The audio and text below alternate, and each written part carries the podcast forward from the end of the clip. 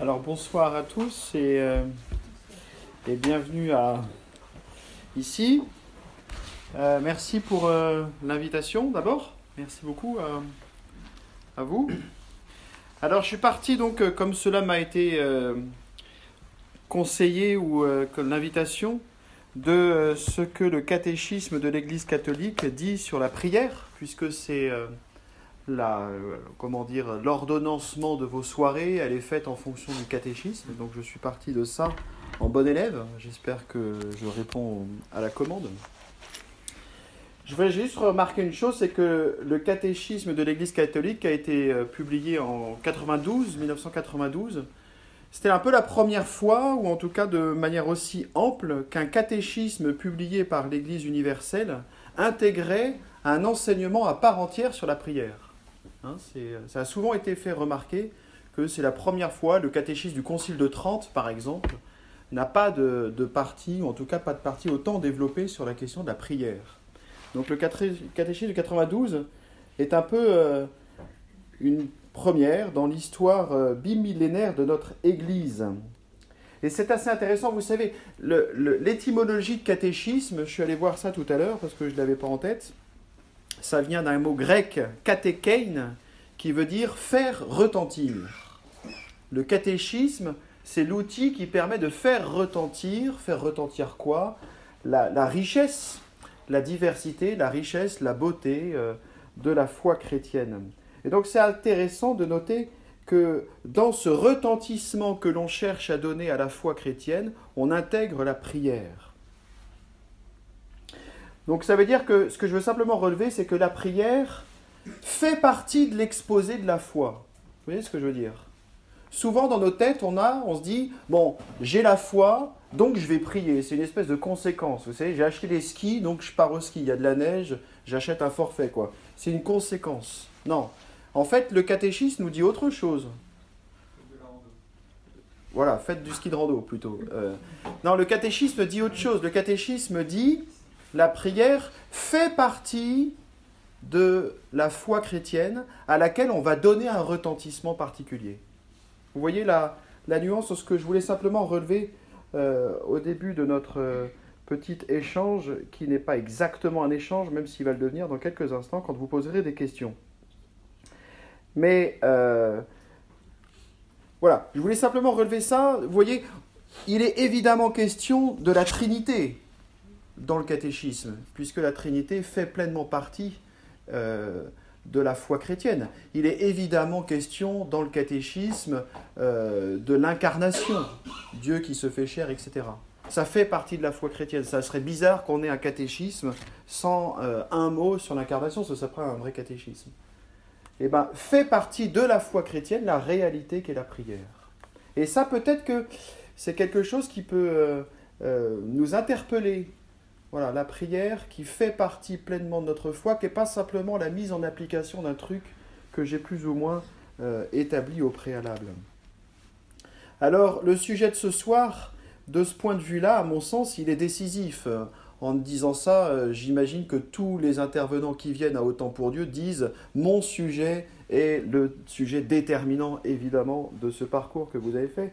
Donc, j'assume le fait que c'est ce soir que tout se joue. Voilà. Euh, Qu'est-ce que je veux dire par là? Si la prière fait partie de la foi et du retentissement que l'on cherche à donner à la foi, ça veut dire que réfléchir à la question de la prière, c'est pas d'abord chercher des techniques pour prier. Et ça aussi, c'est quelque chose qu'on a souvent en tête. Il s'agit d'intégrer, d'accueillir le donné de la foi chrétienne dans lequel se situe la question de la prière. Donc la question de la prière n'est pas d'abord une question pratique, technique. C'est une question de foi.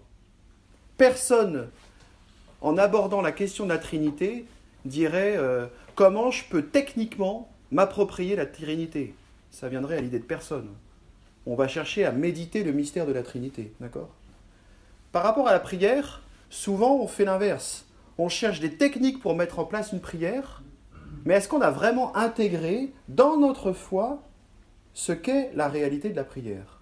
Vous comprenez ce que je veux dire? Ce que je veux dire derrière, c'est que Jésus n'est pas un prof de prière. Hein?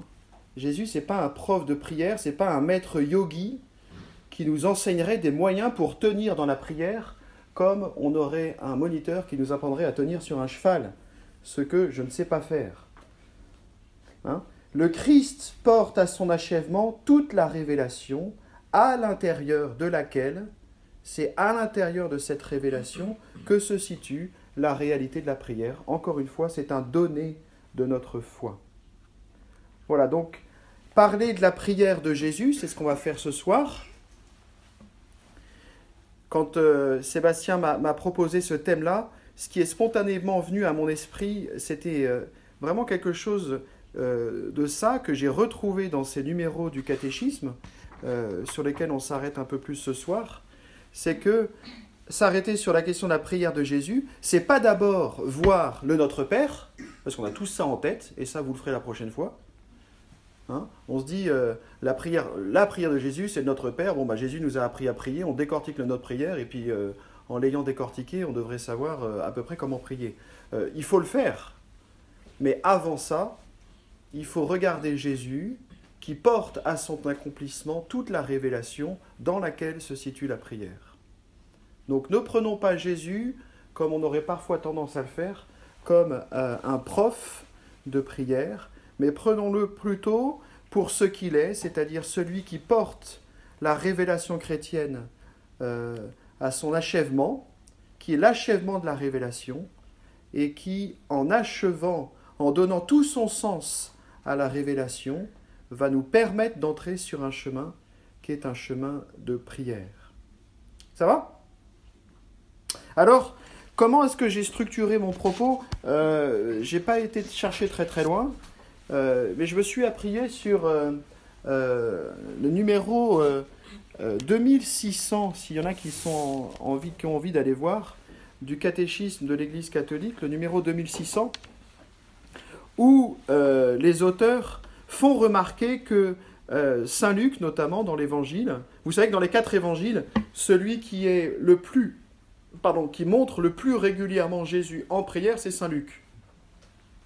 C'est là où il est le plus, euh, euh, le, comment dire, le plus, régulièrement euh, présenté en prière, même si les prières les plus longues de Jésus sont dans l'évangile de Jean, notamment la longue prière de Jean 17, entre le, récit du lavement des pieds et puis le récit de la passion.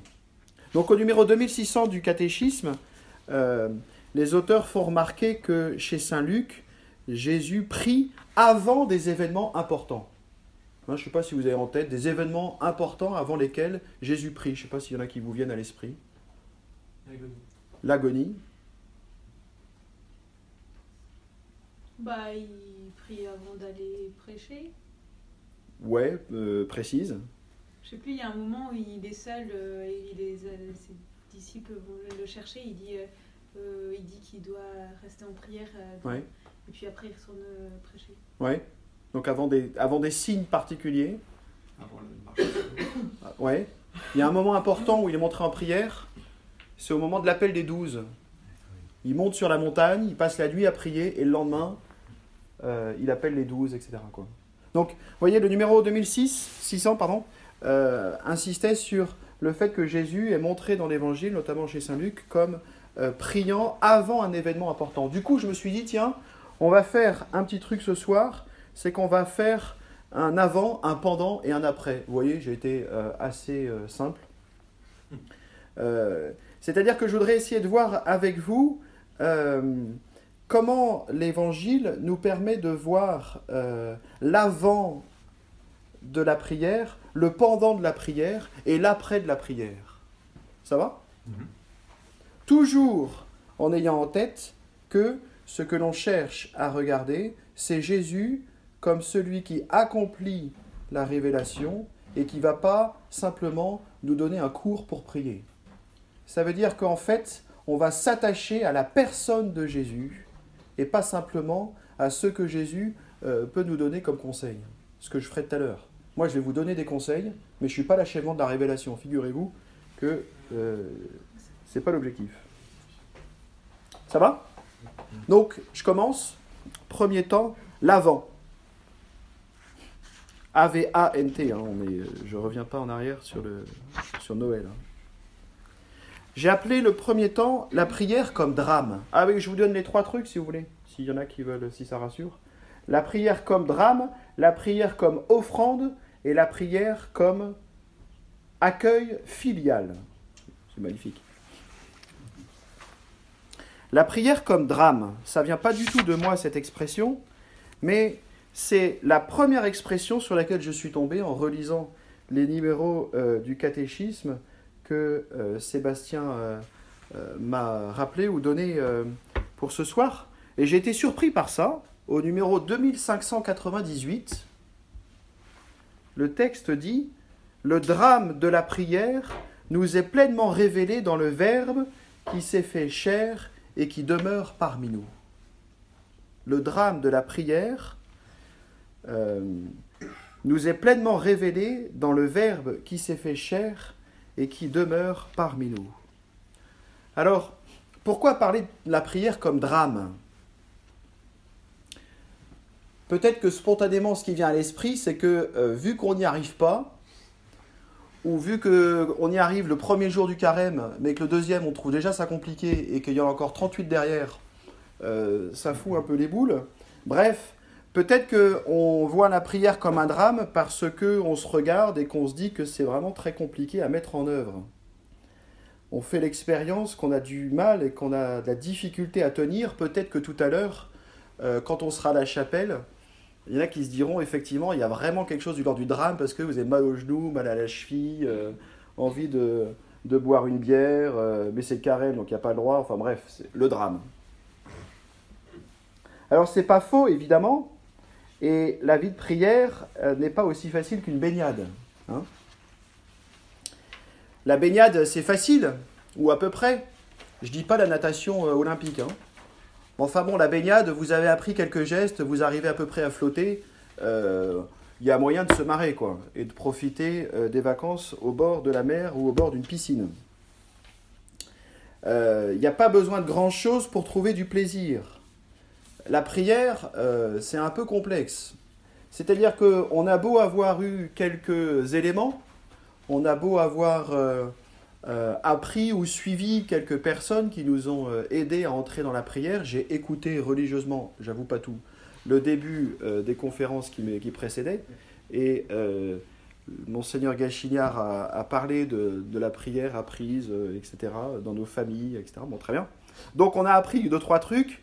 c'est pas pour autant que passer une semaine dans un, dans un monastère en silence et à manger des morceaux de pain séché, euh, vont nous euh, procurer un plaisir absolu. Quoi, hein. Donc, bref, la prière, c'est pas une baignade au soleil, et c'est peut-être pour ça qu'on pourra dire qu'elle est dramatique. Alors, si on s'en tient là, encore une fois, on reste à un niveau technique.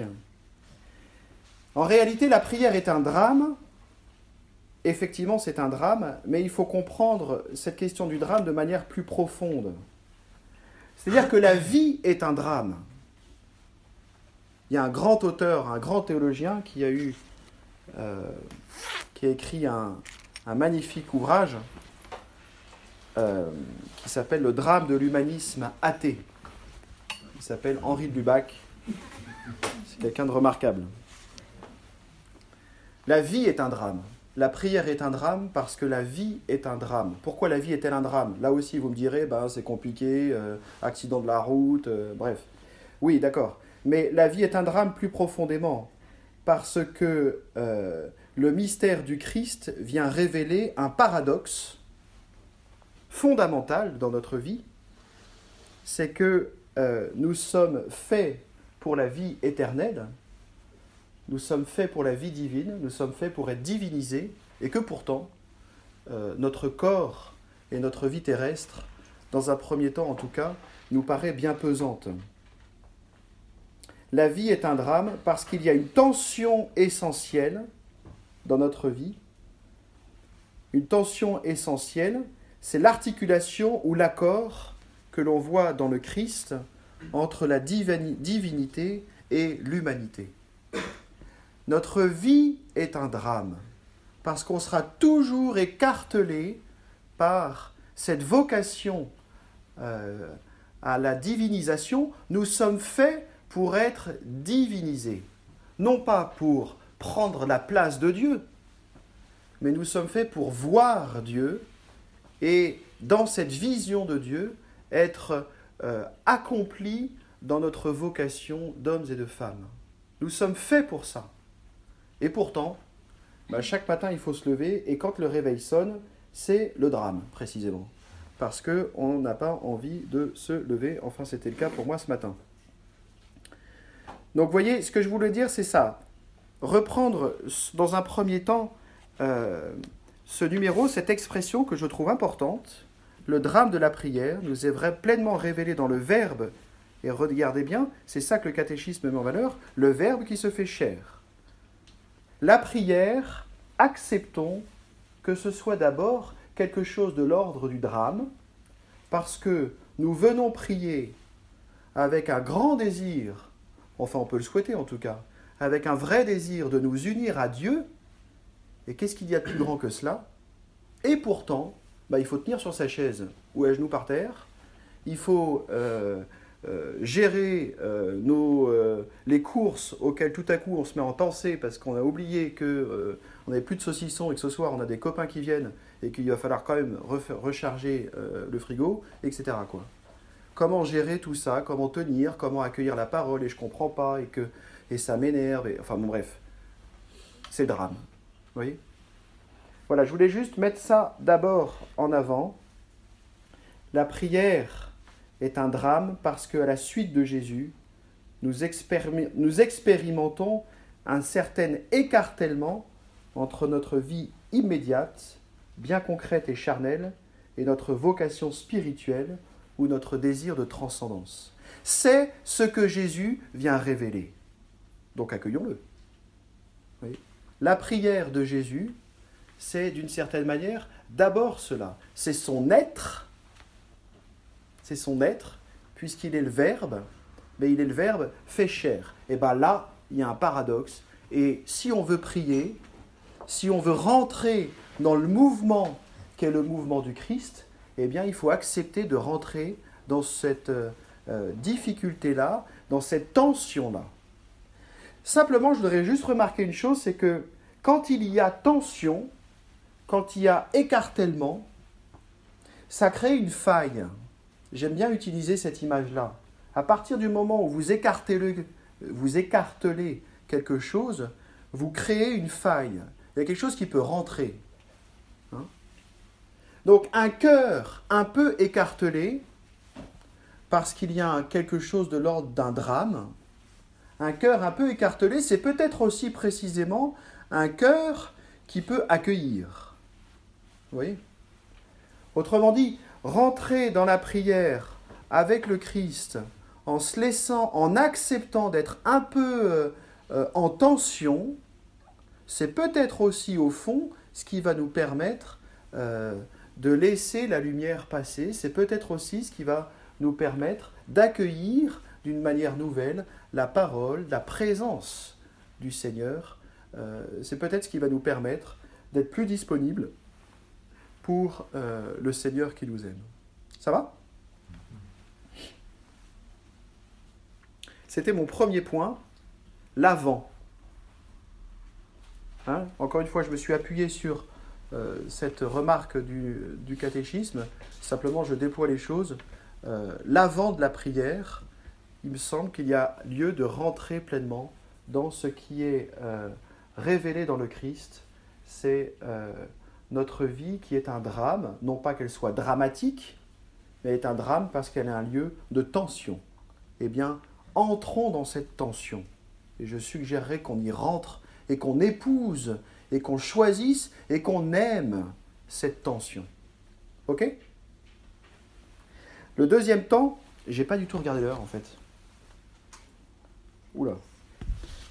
Euh, le deuxième aspect que je voudrais vous proposer, c'est la prière comme offrande. La question que je pose, c'est quelle attitude avoir à l'intérieur de ce drame? Ok, je suis rentré dans, entre guillemets, ce drame, j'accepte qu'il y ait quelque chose qui soit un peu euh, en tension en moi, encore une fois parce que c'est ce que le Christ vient nous donner euh, à voir, c'est ce qu'il vient révéler. Qu'est-ce qui, dans ce qui se joue là, dans cette faille-là, qu'est-ce qu'il nous est donné de vivre et qu'est-ce qu'il est donné à voir? C'est toute la personne du Christ qui nous permet de répondre à cette question.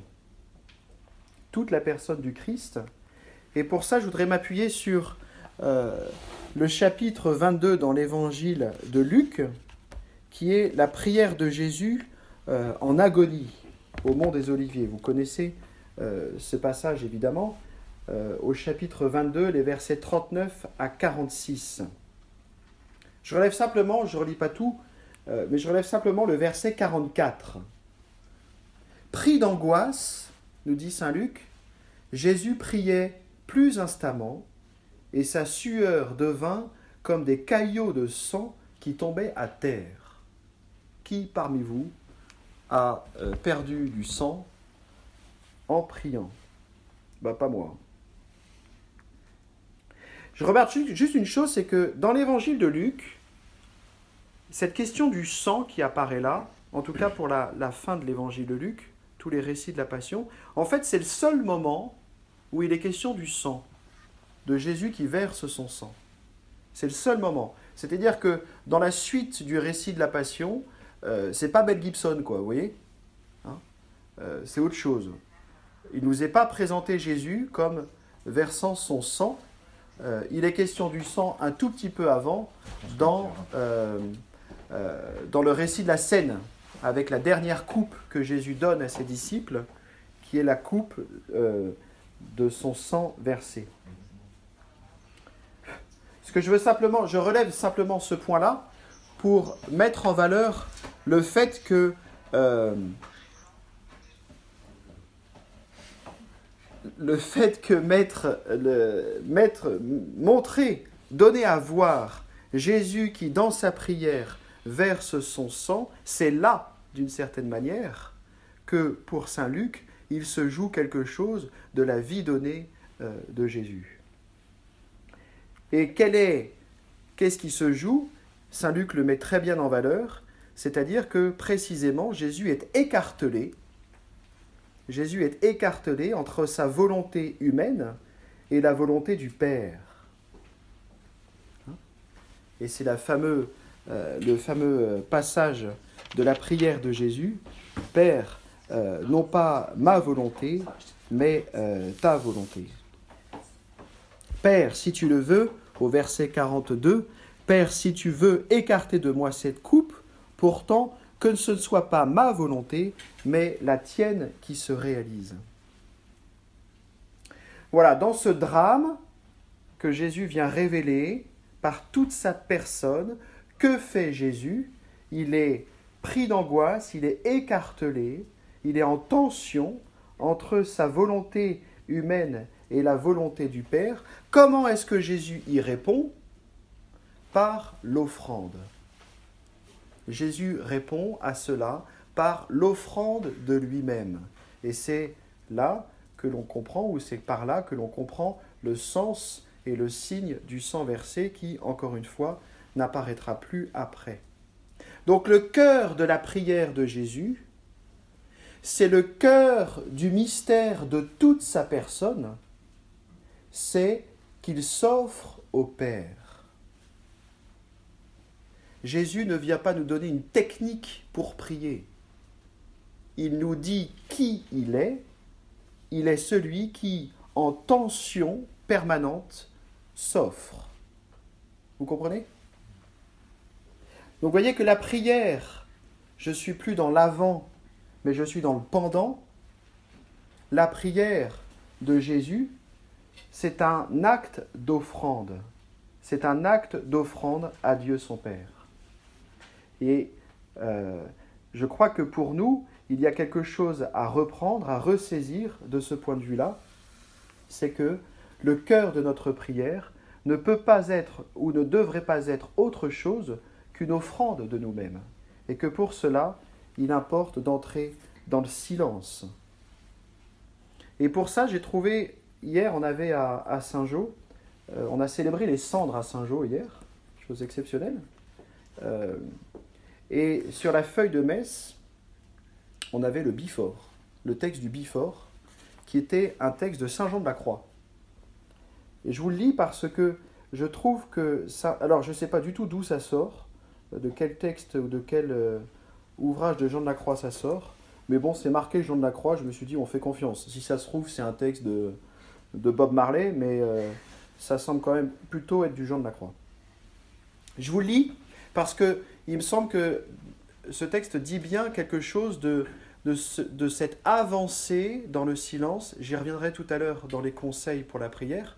On voit comment euh, Saint Jean de la Croix nous invite à avancer dans la prière pour, dans le silence, parvenir à l'offrande, l'offrande de nous-mêmes.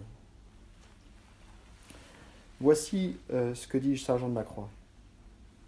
Prends-moi, Seigneur, dans la richesse divine de ton silence, plénitude capable de tout combler en mon âme.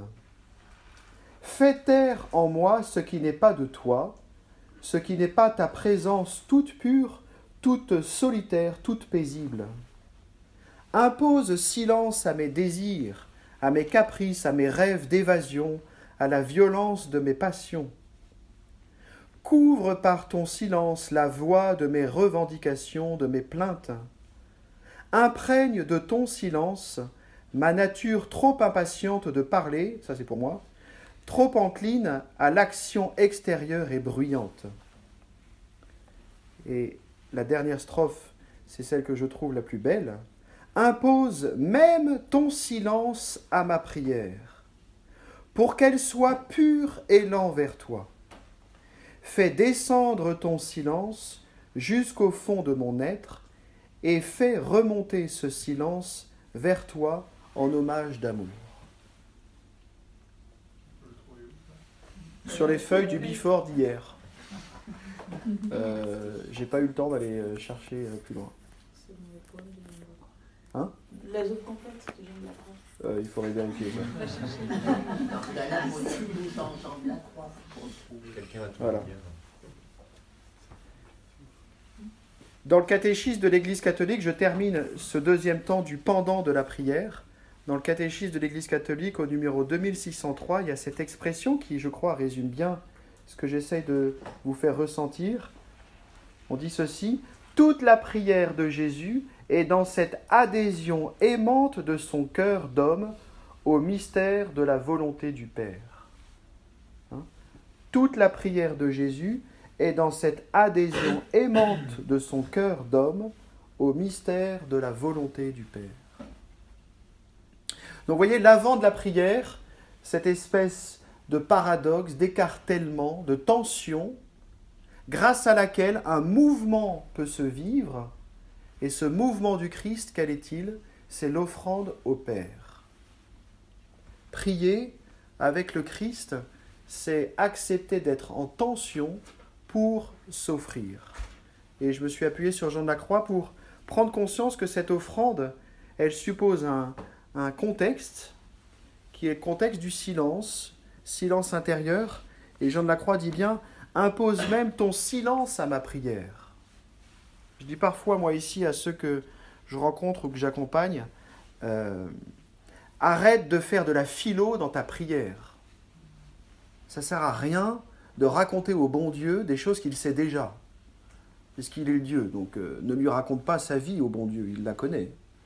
Mais par contre, si toi tu dis ce qu'il y a dans ton cœur, et si peu à peu tu peux rentrer dans le silence et offrir non pas quelque chose de toi-même, c'est-à-dire une bonne idée, un bon élan, oui oui Jésus, demain tu verras, euh, je serai gentil avec ma voisine, euh, bon, non, ce que le Seigneur nous invite à vivre, c'est donner nous-mêmes, pas quelque chose de nous-mêmes, mais nous-mêmes. Ça va? Troisième temps, l'après de la prière. Euh, mais c'est fini déjà? C'est fou ça. Euh, Moi je termine. On a commencé vachement en retard. Hein. Et puis il y a le coup du téléphone, ça m'a bouffé. Euh, il y a des prolongations. Allez. La, la prière comme accueil filial, c'est l'après de la prière. Ce que je dis, c'est simplement en quelques mots. L'offrande de Jésus à son Père est manifestée à la plénitude des temps. Dans le catéchisme de l'Église catholique, ce passage sur la prière de Jésus, il est présenté comme la prière dans la plénitude des temps, après ce que vous avez fait dans les précédentes rencontres d'Autant pour Dieu, c'est-à-dire la prière dans l'Ancien Testament. À la plénitude des temps, c'est euh, le Christ qui accomplit la prière. Et dans cette plénitude des temps, le catéchisme dit une chose qui est assez étonnante, que j'ai trouvée assez belle, au numéro 2599.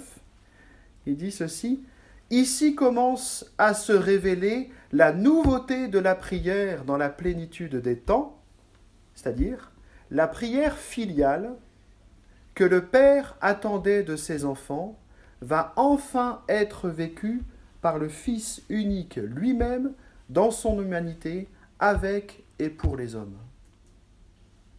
Donc il y a un fruit à la prière. Quel est le fruit de la prière? C'est l'attitude filiale. L'attitude filiale dont le Christ porte en lui toute la révélation.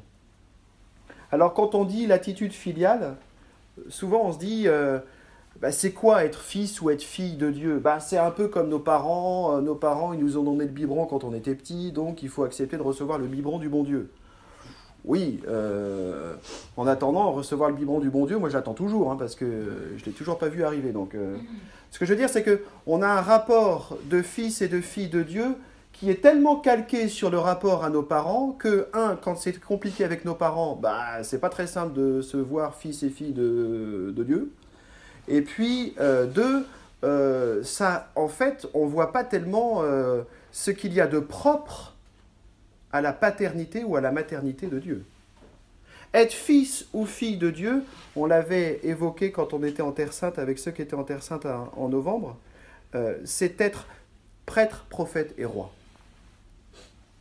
L'identité filiale, c'est d'être prêtre, prophète et roi.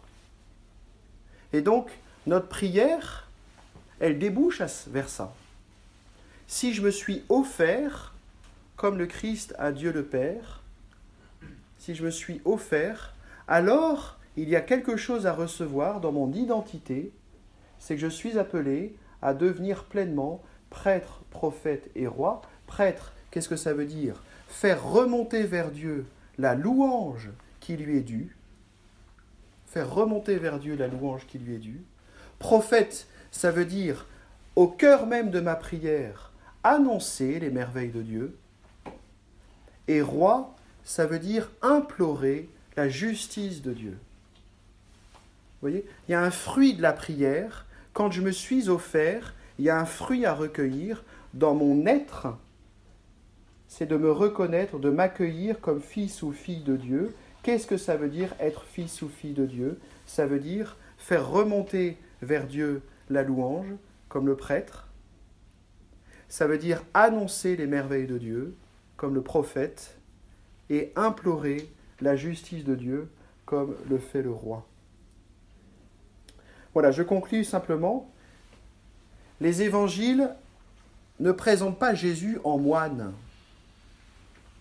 Hein, je me suis fait la réflexion, euh, souvent euh, dans les films qui ont été faits sur Jésus, c'est pas si simple que ça de présenter Jésus en priant. Et du reste, il y en a qui passent un peu à côté. Et en même temps, il faut reconnaître que les évangiles ne nous présentent vraiment pas Jésus comme un moine. Hein. Il prie, mais pas beaucoup au final. Et quand il prie, comme le faisait remarquer quelqu'un à l'université d'hiver, là, ces jours-ci, il me dit, euh, euh, en même temps, on a l'impression qu'il prie, mais qu'il est tout le temps dérangé. Il y a toujours le téléphone qui sonne, quoi. Donc Jésus n'est pas présenté en moine, Jésus n'est pas un prof de prière. Donc Parler de la prière de Jésus, c'est parler de sa personne, c'est parler de son être.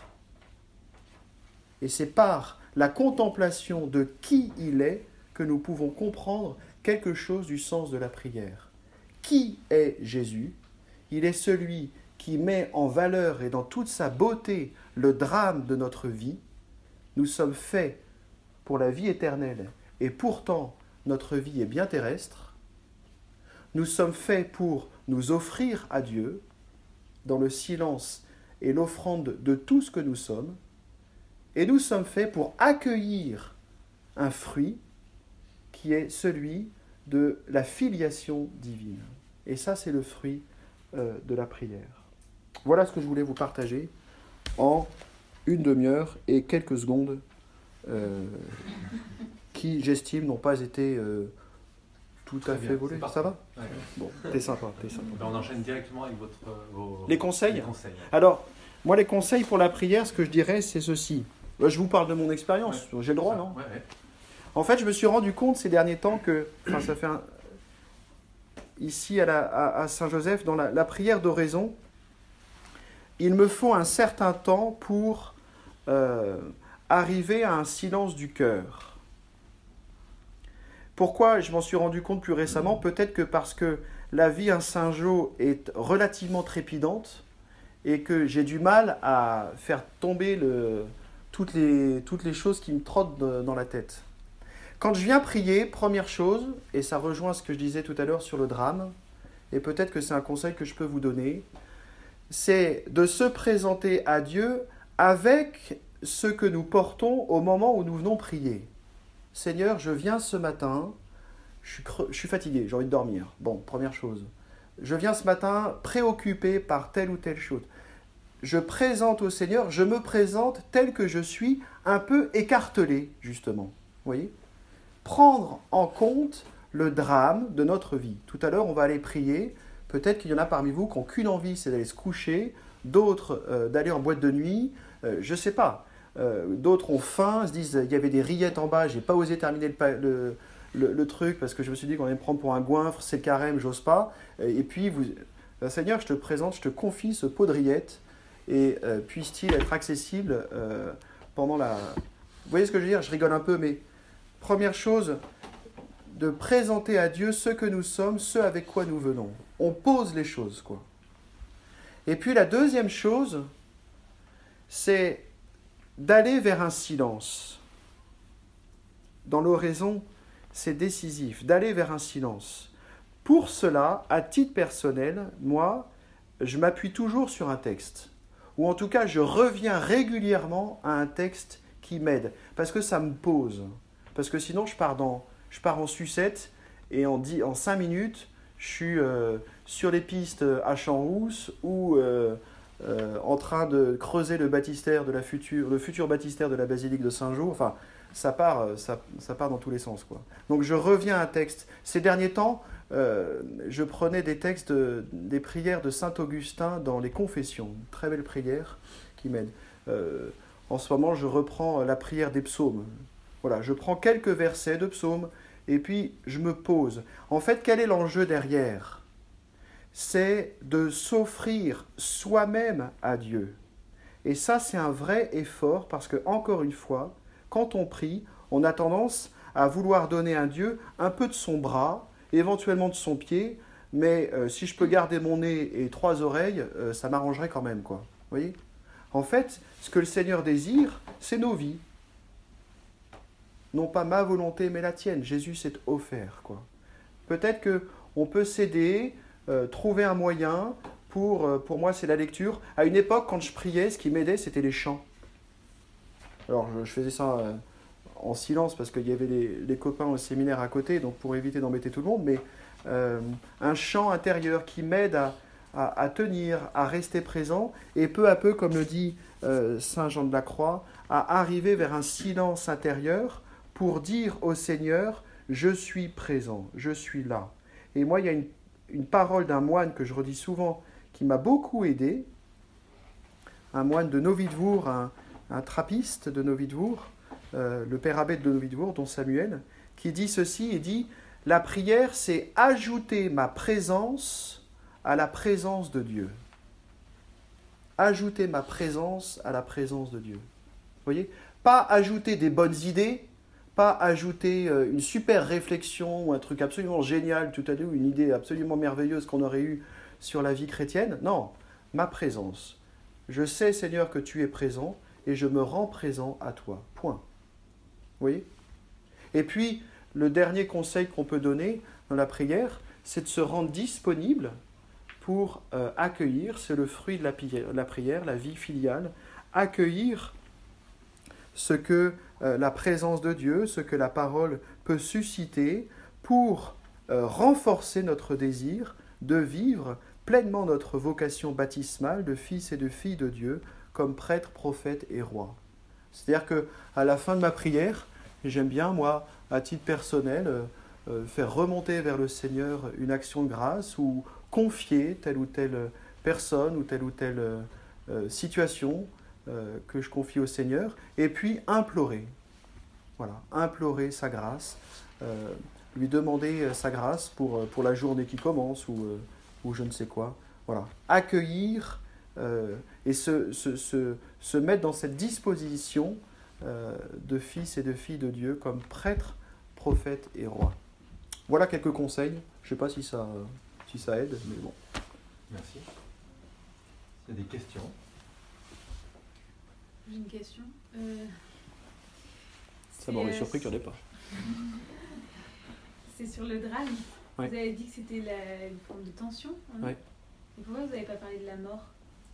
Mhm. bah, Je dirais que la mort, elle est le lieu, le paroxysme du drame, ou le lieu où le drame est euh, peut-être euh, manifesté dans sa, dans sa plus grande euh, expression. Tu as raison, j'aurais pu, pu le dire. Le, la mort, c'est ce lieu où nous, chrétiens, nous croyons que précisément quelque chose de nouveau s'ouvre, et pourtant, à vue humaine, tout s'arrête. Donc, effectivement, c'est un lieu euh, majeur qui met en avant, qui, qui met en valeur cette réalité-là euh, du drame. Oui, tu as raison, j'aurais pu en parler. Et tu dis ça, tu poses la question pourquoi? Parce que pour moi, le drame de toute vie, c'est qu'elle est marquée par la mort, en fait. D'accord. Mais voilà, c'est pour ça que ah je ne remets pas du tout en question la, la, tension et je pense que c'est D'accord. Ok.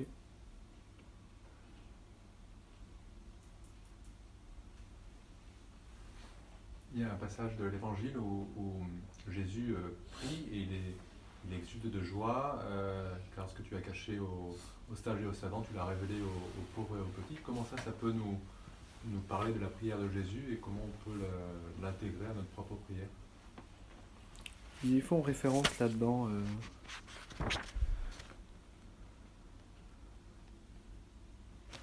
Euh...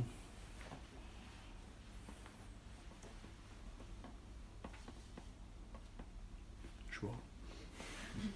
J'ai pas d'idée. Enfin, ce qui serait intéressant pour répondre à ta question, c'est qu'est-ce que cette prière de Jésus dit de sa personne, du mystère du Christ. Et pas simplement, encore une fois, j'insiste un peu, je suis pénible, mais pas simplement d'une technique pour prier, tu vois. Qu'est-ce que ça dit de, la personne du Christ? Et moi, ce que je vois tout d'emblée, c'est euh, justement la, dimension filiale de Jésus. Jésus qui se reconnaît euh, pleinement fils et qui rend grâce de voir que la parole autour de lui, elle est, donnée, euh, elle est donnée à ceux qui se reconnaissent comme des enfants. Mm. Enfin, tu vois, je, je l'associerais plutôt au troisième temps de ce que j'ai cherché à dire tout à l'heure. Euh, voilà, il faut peut-être C'est aussi peut-être compléter l'agonie, c'est la, dimension d'offrande. Ici, c'est l'action de, de, louange. Et du coup, il y a peut-être ces deux dimensions-là qu'il faut avoir dans la prière. Oui, tout à fait. Ah, J'ai encore une question, mais peut-être d'autres qui veulent. Euh. Tu sauves tout le monde, tu sais, quand tu poses une question, tout le monde se dit ouf. Euh. Il y en a une qui se décide. Mais euh, il y a la question de, ouais, de l'offrande. Et bon, moi, il y a toujours cette phrase de la petite Thérèse qui me revient en tête que, que la prière, c'est aussi un lieu pour rendre grâce à Dieu au sein même de la souffrance. Hmm. Et bon, euh, je me demande comment c'est possible hmm. d'arriver à ça. Quoi. Hmm. Euh, je vois ce qu'elle veut dire, mais l'action de grâce, euh, je ne la verrai pas tout de suite. Parce que quand on est plongé dans la souffrance, c'est très catho de dire il faut rendre grâce, mais enfin, en attendant, on souffre. Donc tu vois ce que je veux dire? C'est-à-dire que c'est pour ça que euh, l'action de grâce, je la situe plus volontiers dans, dans le fruit de la prière. Ça fait partie de notre euh, nature d'enfant, de fils et de filles de Dieu. prêtre, prophète et roi. Le prêtre, comment dire, l'assemblée sacerdotale que nous sommes, c'est celle qui fait monter la louange vers le Père. Tu vois? Donc que que la prière soit un lieu euh, qui nous permette, dans la souffrance, de parvenir à une forme de louange, d'accueillir une action de grâce, euh, oui. En attendant, euh, dans la souffrance, peut-être que la prière, elle peut être l'occasion d'offrir, peut-être simplement, ce lieu de souffrance dans le silence.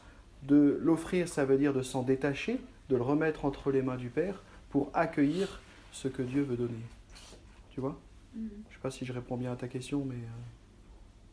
Euh, Gabi, tu voulais dire un truc? Bah, Oui, l'action de grâce, c'est l'Eucharistie, c'est la messe. Et le, mm. Moi, j'ai l'impression que ce consentement à la volonté qui est, qui est comme l'apogée de l'offrande, enfin, j'ai l'impression qu'il n'y a pas, plus, a pas d'action de grâce plus grande que de celle de. Enfin, si je me reçois comme un don, je peux rendre grâce de qui je suis et en m'offrant, c'est l'action de grâce. Euh, enfin, le sommet de l'action de grâce, mm. de, se remettre, de s'offrir. Mm. Je ne sais pas s'il y a une action de grâce qui englobe plus toutes les grâces reçues que de se rendre soi-même mm.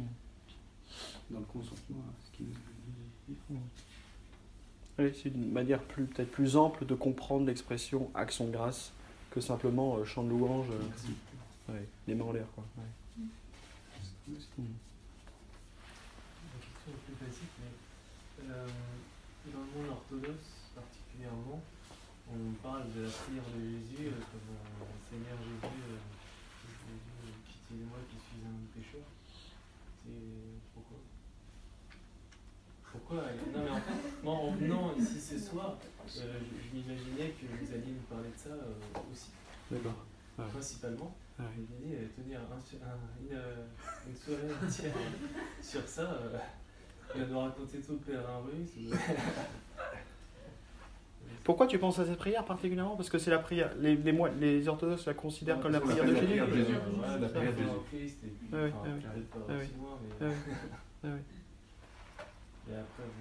C'est marrant parce que cette expression, à titre personnel, moi, c'est une expression que je reprends beaucoup, beaucoup dans la prière. C'est typiquement une, une, une, phrase qui m'aide beaucoup à, à, rester présent, à, à rester là et à pas partir euh, dans mes délires mystiques ou euh, mes délires de, de, ski de randonnée. Quoi. Euh, donc c'est une, une, phrase qui aide beaucoup, je trouve, qui aide à se poser, etc. Quoi.